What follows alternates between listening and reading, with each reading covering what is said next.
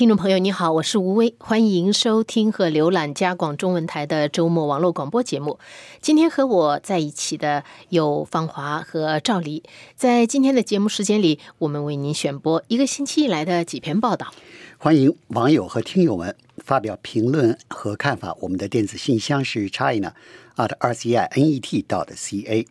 我们的新浪微博是加拿大国际广播中文，我们的网站是 www. dot rcinet. dot ca，我们的 Facebook 加拿大国际广播加拿大国家中文频道，在每个星期五的北美东部时间上午十点半，也就是现在，我们会有脸书直播 Facebook Live。接下来的时间里呢，我们就来为您选播这一个星期的几篇报道。头一篇呢是芳华为我们准备的，讲的是就是卡尔加里是不是会申办。冬奥会是哪一届冬奥会？二零二六啊，二零二六。现在大热天一般好像还想不起这个 冬天奥运会，但是这个呃，现在就得是提前准备，这个决定是不是要申请二零二六年的冬季奥林匹克运动会。冬奥会实际上现在好像已经有点觉得呃。就是缺乏愿意举办冬奥会的这个城市，像上一次北京拿下那个主办嗯冬奥会的权利，它只有一个竞争者，就是阿拉，就是那个呃沙哈萨克斯坦的阿拉木图。当然了，跟阿拉木图跟北京这么一比呢，那北京是就是基本上就没有悬念的拿下了主办权。为了现在解决，就是愿意举办奥运会的城市这个越来越少。最主要的，因为负担太重，好多国好多国家的城市最后举办了以后呢，最后就是亏得一塌糊涂。所以现在呢，国际奥林匹克委员会决定呢，要跟所有最终获得主办权的这些城市呢签署一个商业合同，由国际奥委会给你提供不少的钱作为呃赞助费，以缓解这些人的财政、这些城市的财政负担，鼓励更多的城市呢参加竞办。奥林匹克运动会，特别是冬季奥运会。冬季奥运会由于是，呃，因为世界上能有冰雪运动的国家嘛，毕竟还不是所有的国家都有这个条件的，所以呢，只是一些北欧国家对比较喜欢冰雪运动，所以是比较热门。但是，并不是像夏季奥运会，特别是如果跟现在正在。热播的呃足球世界世界杯足球比赛相比呢，那冬奥会的这个受欢迎的程度是绝对比不上的。所以呢，现在一方面国际奥林匹克委员会决定拿出钱赞助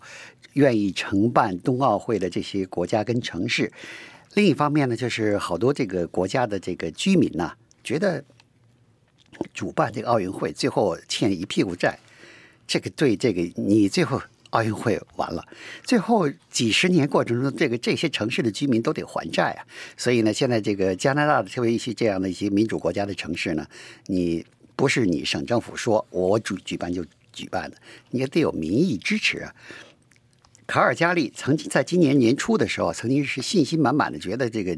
呃有民众支持力，那会儿差不多百分之六十的民众愿意支持。呃，具体数字是百分之五十七的民众支持，联邦政府、省政府都愿意支持。现在呢，最新的民调显示，只有这个在过去四个月中呢下降了七个百分点，只有五十了。那这一半一半，一半一半。如果这个呃搞不好的话，就再发生什么事情，那就低于百分之五十。如果要是即便是一半一半的情况下，你要是搞这么大一个项目，好像民意支持率也低了一点，所以。现在就是国际国内的因素呢，都是让觉得这个卡尔加里是否还愿意举办奥运会呢，画上了一个问号。卡尔加里这个呃筹委会呢做了一下测算，他说呢，呃，如果要在二零二六年举办冬奥会，需要差不多是四十六亿加元的经费，其中一半呢可以用奥运会的这个收入来来来抵消，但是已经受到批评说，你这个二十四十六亿的经费啊，估算的太低了，为什么呢？八年前，在加拿大温哥华跟威斯勒举行的这个冬奥会上，已经花了七十七亿加元。哦，已经七十七亿了，而且呢，这个这个举办奥运会的这个经费呢，是每个每次都要会明显的高于上一次。最主要的是因为在大量的钱被花在这个保安保安方面，就是防范呃恐怖袭击，防范这个呃这个安全。呃，因素这方面，所以呢，这个开支只能会是越来越多的。所以人说了，你八年前花了七十七亿，你现在才给出一个四十六亿的，你怎么估算的？呃，卡尔加里人家也有解释说，我们卡尔加里在一九八八年举行过奥运会，所以好多那个运动这个设施呢还可以继续使用。但是呢，三十年前到你举办奥运会这四十年了，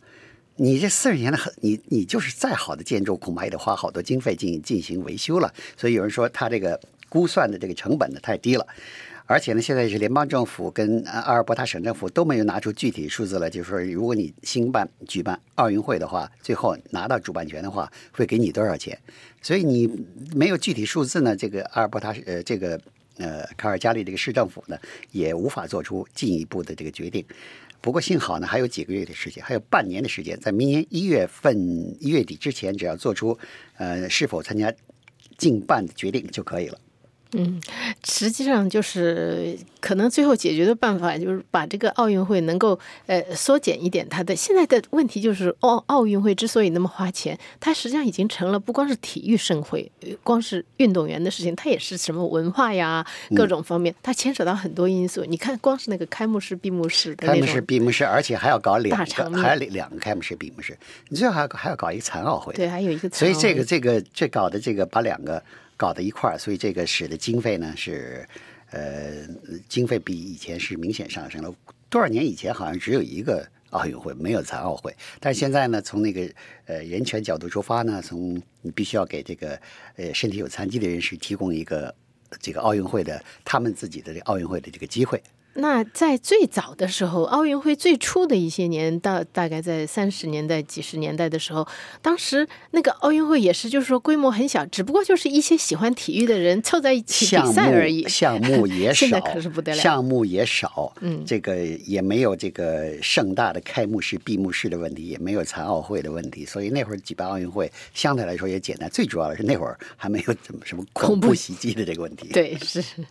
好的，谢谢你放话。我。我们下面来谈一个这个星期，基本上我们人人都生活在其中，而且大家都在谈论的，就是这个呃魁北克省的高温热浪。这是赵黎为我们准备的报道。嗯，好的，我们知道啊，在加拿大魁北克省这个星期大家都在关注的问题就是。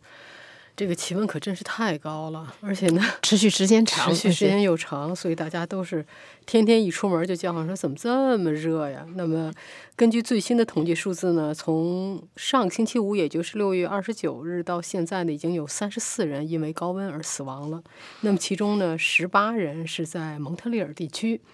呃，有关的这个蒙特利尔市公共卫生部门的有关负责人说呢，说这些这个就是死者呀。他们实际上呢，基本上是已经就是，比如说健康上有一定的问题，就是说他们不是属于死于中暑，而是死于他们已经有健康上的问题，而且家里呢没有空调。那么这样呢，到了温度呃气温达到一定程度之后呢，这些人的这个因为健康的问题啊之类的，他承受不了了，所以因此呢而而死亡。那么在这种情况下呢，市政府呢倒是也采取了一定的措施，很快就是高温一到，市政府马上呢就开始。鉴定就是哪些家庭在高温下是需要协助的。这些家庭呢，往往就是说这个居民呢可能是身体不太好，而且家庭的居住条件比较差、比较旧，没有空调。那么市政府呢派出了工作人员去挨家挨户的探访这些家庭，询问他们呃是否需要一定的这个医疗上的协助啊，或者他们愿不愿意去有空调的地方暂时小住一下，就是离开自己的家。呃，那么蒙特利尔市长呢，瓦莱利普朗特他说呢，他说这个经过鉴别出的家庭呢，差不多有五千个。那么市政府的官员陆陆续续呢，在已经走访了大概两千来个。那么与此同时呢，蒙特利尔的应急机构啊，就是这个救护车也说。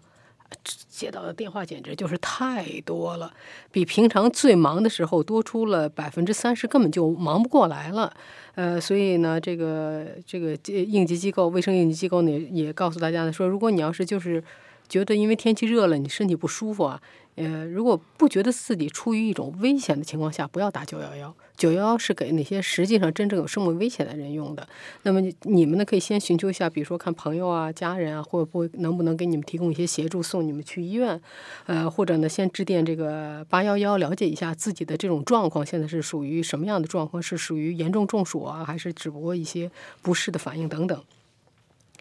那么加拿大的气象学家们也表示呢，说这个星期确实是这个魁北克省的，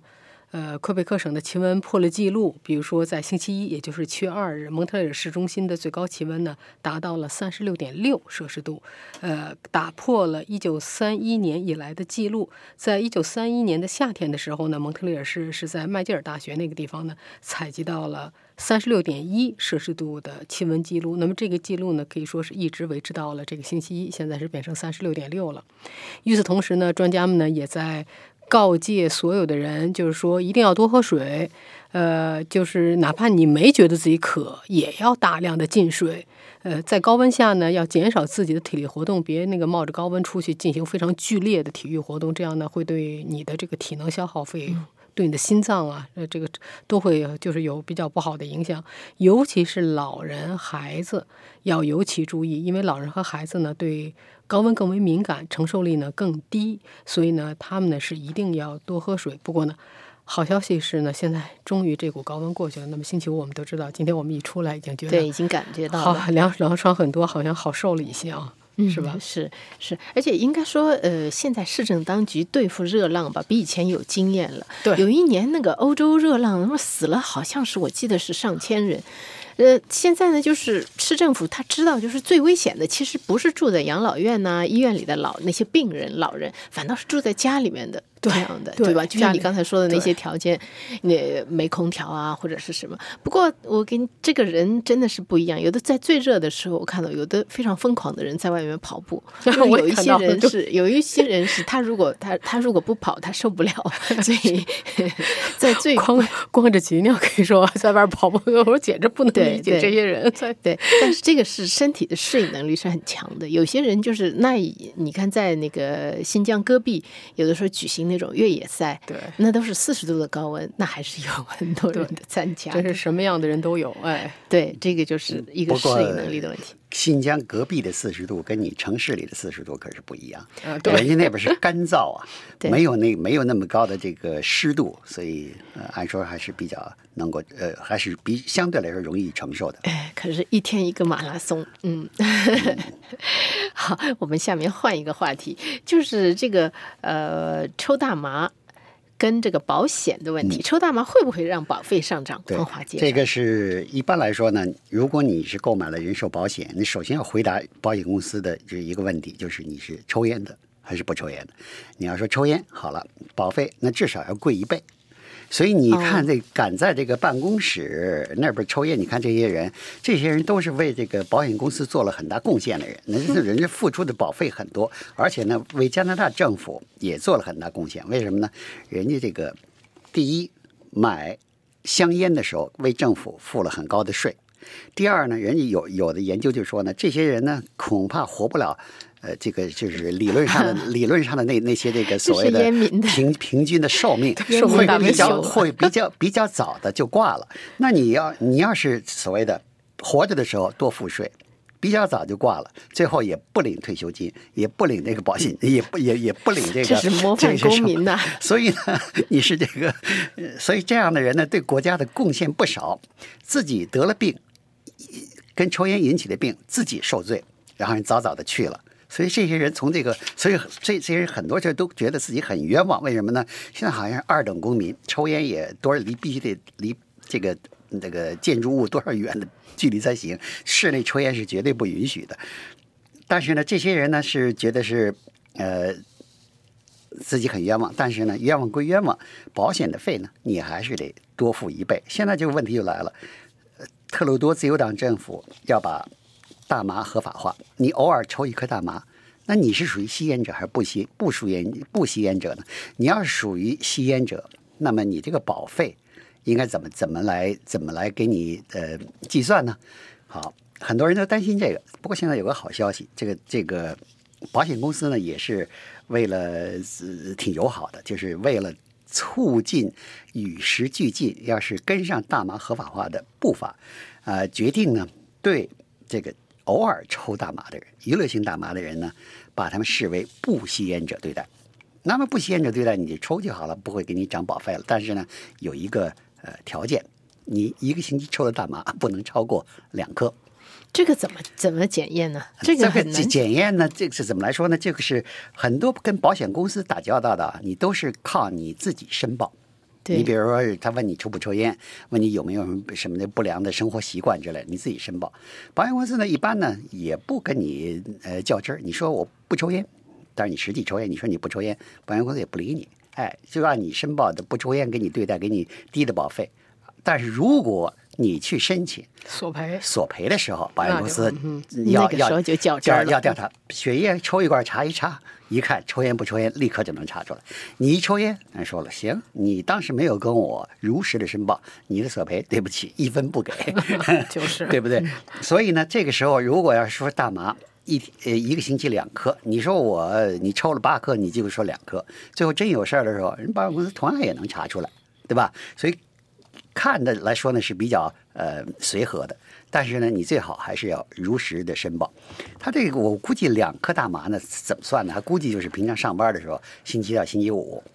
那你肯定是不鼓励你抽烟、抽抽大麻。你抽了大麻以后，影响上班，影响这个工作安全。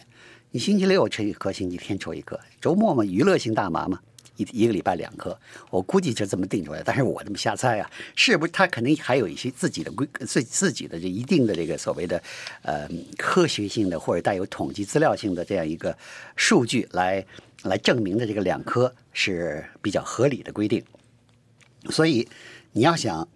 呃不受这个呃保险公司高呃高保险费的惩罚，你就最好一个星期抽大麻呢别超过两颗。另外呢，就是，嗯，我觉得这是一个很人道的限制，所以我说是保险公司是挺友好的。一般一般好像是加拿大消费者愿意呃，就是特别喜欢骂的呢，是两大服务商，一个是手机服务商。另外就是保险，另外一个就是保险公司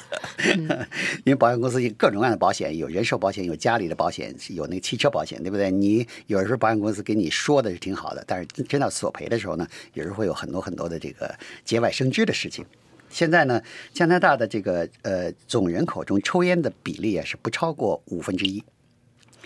呃，这五分之一的人呢，如果他们不是所有的人都买人寿保险，年轻人肯定不买。一般都来说都是都是成年以后，呃，有了这个家庭呢，或者是有了什么负担了以后呢，才要买人寿保险。所以这个五分之一的这个人里面，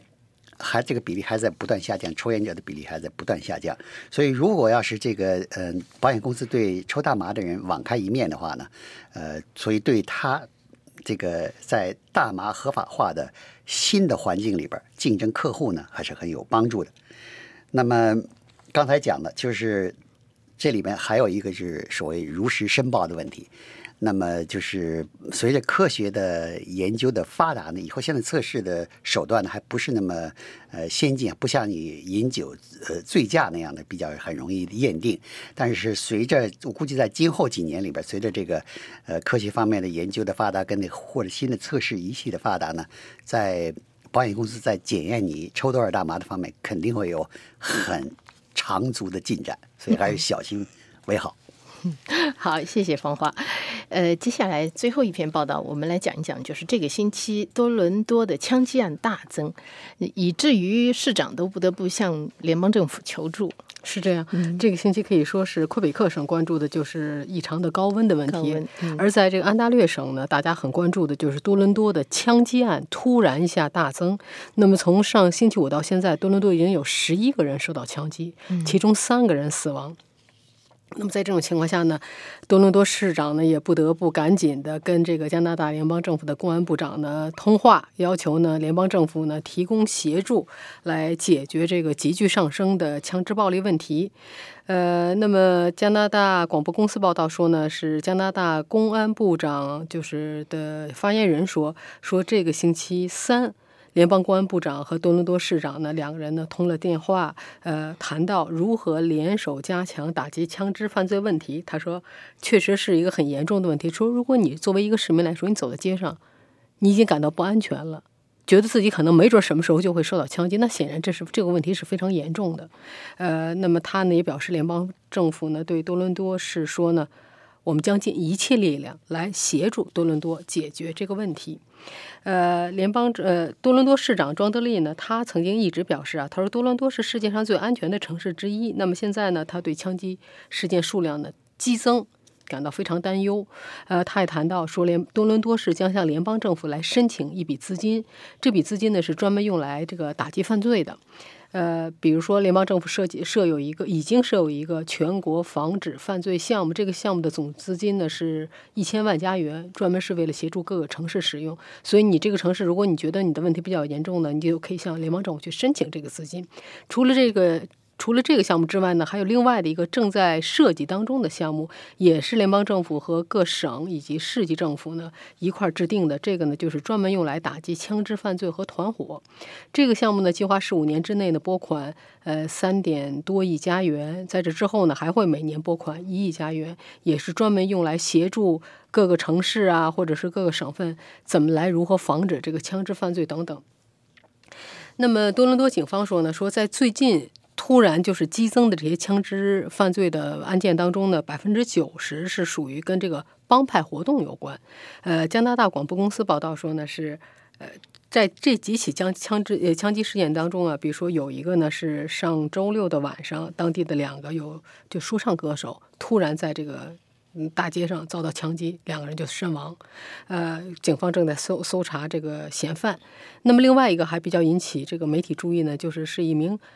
跟帮派并没有什么关系，就是一个二十一岁的开车女的开着开着汽车，突然就是我们都知道，就是很生气啊，因为什么原因非常生气，结果路怒嘛，路怒，结果从车里拔出一把手枪就射击另外一名年轻女子，那名年轻女子呢？没有没有死，但是也是胸部中弹。同时呢，这一这一打枪，把正好开着骑自行车从旁边经过的一名男子也给打中了，所以等于导致了两个人受伤。反正就是这种各种各样的事情，有的是属于帮派，有的是跟帮派没有什么特定联系。但是呢，就是多伦多的这个枪击案大增呢，呃，使多伦多整体的这个治安情况一下今年就恶化了。比如说，今年到目前为止呢，多伦多市一共有五十二起凶杀案。其中二十三起是枪支事件，那么相比之下呢，去年同期到目前为止呢，多伦多只有二十七起凶杀案，呃，其中十六起呢是致命的枪击事件。听起来好像多伦多快有点向美国城市靠拢了。嗯，听起来挺恐怖。对，但实际上就是加拿大各大城市一般来说涉及枪支的这种